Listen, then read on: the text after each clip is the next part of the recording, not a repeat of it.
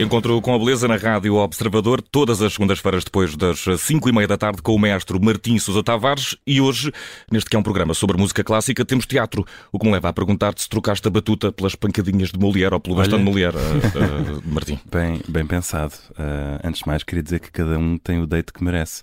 Portanto, se este é o nosso date, podemos tirar daqui ilações. Às 5 e meia da tarde. É verdade. De uma segunda-feira. É verdade. Bom, se eu troquei a batuta pelas pancadinhas de Molière, se calhar calhar sim, na verdade sim. Uh, vocês costumam ir ao teatro? Gostam? São... Sim, sim. Vou menos sim. do que. Quero, não quero admitir o quão pouco vou, na verdade. Gostava okay. de ir mais. Também não, também não quero admitir. Ok, mas quando vão ao teatro não é pela banda sonora das peças, provavelmente. Não, e acho não. que a última vez que prestei atenção a isso foi mesmo numa peça que era tão desinteressante que a música chamou por mim. Okay, eu, caramba. por acaso, fui uh, assistir a uma peça em que a música tinha um, um, um papel uh, uhum. relevante. Aliás, tinha um músico em palco Uhum. Foi a Noite de Reis pela Companhia de Teatro uh, de Almada okay. e, e, a música era mesmo relevante. Claro que não fui por causa uhum, claro. da música, mas tinha um, um, papel relevante, ao contrário do que acontece muitas vezes, em que é apenas quase um, um, um ruído de fundo. Claro, sim. Bom, a minha, a minha pergunta é um bocadinho perniciosa. Eu sei que ninguém vai ao teatro pela música, ninguém vai ao cinema pela música, mas pode ser um ótimo complemento. E quantos são os filmes que têm bandas sonoras de excelência que nós ouvimos com enorme agrado mesmo fora da sala de cinema. Eu estou sim, a fazer mas, este... desculpa, diz, diz. Tens, tens, os musicais e aí eh, já são claro, poucos, é não é? No cinema sim. e mesmo no teatro, uh, o teatro musical, aí claro. vais. Uh... Mas eu falava do teatro, o teatro da palavra. Se lhe pois, e aí, aí é verdade que raramente nós pensamos na música como estando ligada diretamente Exatamente. à gênese da uh, da peça. Normalmente pensamos na, na, música como uma coisa que se acrescenta Sim, exatamente, posteriormente. Exatamente. Pois, pois aqui vai. A razão pela qual eu uh, decidi trazer este tema é porque esteve em cena até ontem uma, uma peça de teatro com banda sonora feita por mim e no processo de, de, fazer isto fui eu próprio pensando em, na quantidade de peças de teatro que ao longo da história tiveram bandas sonoras excelentes, claramente não a minha, mas outras no passado, e, e pensei, é, isto é muito interessante e, de certa forma, acompanha o teatro desde a antiguidade, a presença da música feita ao vivo e não uma banda sonora gravada que se dispara para encher ali uns silêncios, mas parece que com o advento do cinema, a nossa atenção nas bandas sonoras vai mais para o cinema e para esse mundo e o teatro acaba por ficar um bocadinho coxo. Um, hoje em dia as produções de teatro também têm um bocadinho menos dinheiro do que tinham há uns anos, portanto já não é tão comum uma peça de teatro ter um compositor próprio a escrever música para aquela peça de teatro, mais facilmente se vai buscar eh, discos e gravações que já existem, e portanto a música de cena acaba por estar muito codificada. No entanto, é do teatro que vem a, escola de música de cena, ou incidental music em inglês, que, que vemos no cinema, vemos nas séries, nas, nas novelas, nos videojogos e que se dividem em mais ou menos quatro subgrupos. O primeiro é a abertura, uh, que num videojogo pode ser, por exemplo, enquanto o jogo está a carregar e não temos nada para fazer, toca uma musiquinha que pode ser a abertura.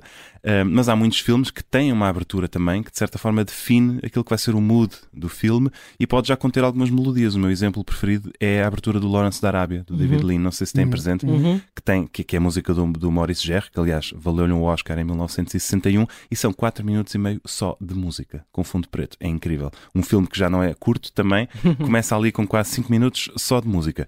Depois temos o tema uh, das peças, o tema dos filmes, e aqui são infinitos os temas. Eu penso, sei lá, no tema do Indiana Jones, uh, coisas que todos conhecemos que estão associados aos personagens e a momentos principais e muito épicos. Depois temos uma parte muito interessante, que é aquilo que em inglês se chama o underscore, onde score não é, não, não é resultado, mas sim a, a partitura, que é uma espécie de música subconsciente que ajuda a fazer a cama às cenas. É a tal música de que tu falavas, uh, Bruno, que nós não damos muito por ela, mas ela está lá. E aqui penso no Bernard Herrmann e no Hans Zimmer Zimmer, uhum. que são gênios nesta arte de criar tensão, criar suspense, desconforto, ou até uma, uma cena de amor em, em que a música está lá para ajudar. Depois há os stingers, que são assim umas intervenções muito breves que nos ajudam para pontuar situações, tipo um efeito cómico, ou a passagem do tempo, uma mudança de local, o famoso badum depois de alguém dizer uma piada, isto é um stinger, por exemplo. E depois há os loops, que são, uh, servem para encher momentos vazios em que não acontece nada, que não há texto, e, e vemos, por exemplo, nos documentários da, da natureza, quando estamos ali a olhar para os corais e para os peixinhos e não há, não há muito para dizer, temos ali uma música, um loop que não, não serve de grande coisa. Antigamente, eh, no teatro, a música fazia isto tudo, eh, mas as peças também demoravam mais tempo, as pessoas tinham mais tempo e havia momentos em que a ação parava apenas para a música ser ouvida.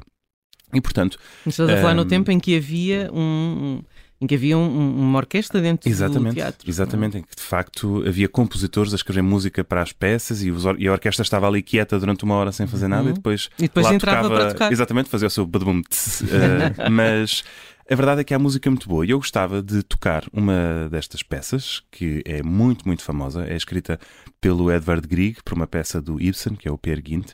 Um, a música é conhecida pelo título em inglês, que é Morning Mood, o ambiente matutino. Estamos em 1876, são dois autores noruegueses. E eu gostava que ouvíssemos esta música, que é feita para a cena, mas sem vermos a cena. E, portanto, na nossa imaginação, o que é que vocês imaginam? Já vamos ver.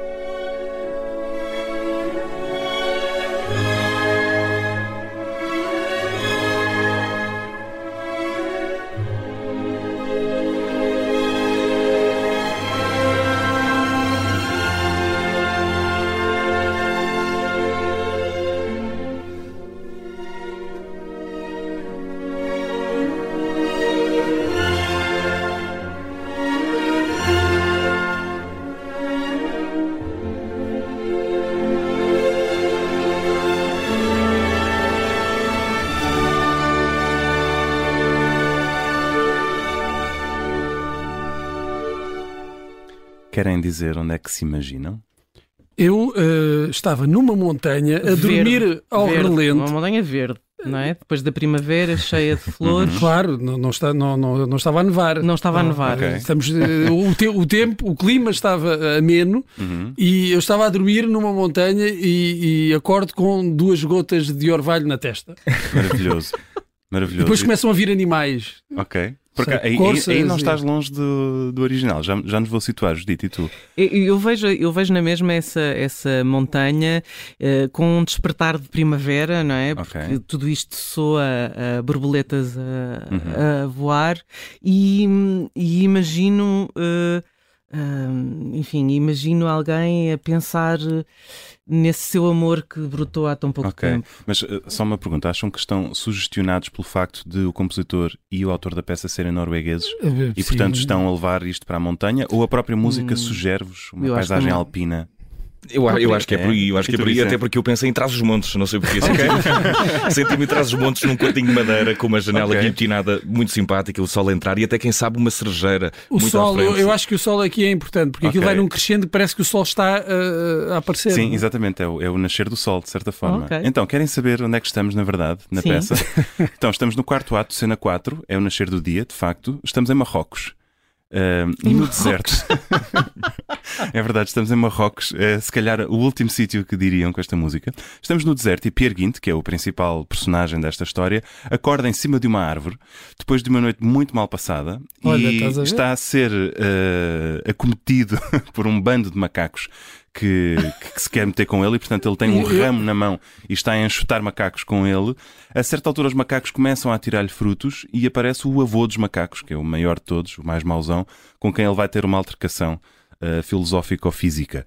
Um, claro que isto é um bocadinho uh, o clichê de dois noruegueses, nem sabemos se há macacos no deserto em Marrocos. Eu pessoalmente acho que não, acho que estão a misturar as latitudes. Mas o engraçado é pensar que esta música, que de resto é muito famosa e conhecida. Mais do que a peça, de, mais, diria. Sim, sim pelo menos para nós que não somos noruegueses. Os, ah, os noruegueses pois. conhecem muito bem o Per. Hum. Para nós, uh, não noruegueses, ou seja, o resto do mundo, de facto a música, a música é, é, que é conhecida. É, é muito conhecida, exatamente. E a própria a própria peça tem outros momentos musicais muito conhecidos Mas também. Mas nunca associaria isto a dizer. Não, ninguém associaria. Não. E de facto uh, dá, dá vontade de pensar o que é que. O que é que se passou na cabeça? cabeça o senhor ah, mas eu, eu, agora, agora vou fazer uma batota. Fiz eh, uhum. uh, batota porque li que o Ibsen pediu ao Grieg uh, um, a banda sonora, não é? Uhum, a, a, música, música incidental, cena, a música de cena e que uh, lhe deu algumas indicações uh, muito precisas e que ele disse: bem, Está bem. Pois, e fez olha, o que lhe apeteceu. Sim, até acredito que ele diga: olha, macacada não sei fazer. Se quiser, faço-lhe música muito bonita. e fazemos uh... encher uma árvore no deserto, que também é uma boa Exatamente, exatamente. Mas imaginas alguém com esta música de fundo uh, e enxutar macacos? Eu, na verdade, com... eu, eu, eu, eu acho que a música montes, é? mudaria o deserto mais do que o deserto mudaria a música. Neste caso, se eu me pusesse à frente do deserto com esta música, se calhar seria uma outra forma de olhar para o deserto. Pois, diria eu. Verdade, para mim, isto é completamente música de montanha. Sim, enfim, uh, também podia música. ser subaquática, na verdade. O que é certo é que a nossa imaginação, de facto, uh, pode viver imensas situações e, e, receber muitas sugestões por via da música que não se esgota claramente naquilo que estamos a ver em cena. Portanto, a verdade é que as encenações do Per serão sempre muito diferentes, mas esta música ficou e leva-nos para sítios incríveis. Neste caso, levou-nos para cima de uma, de uma árvore em Marrocos. Rodeado de é? macacos. Exatamente.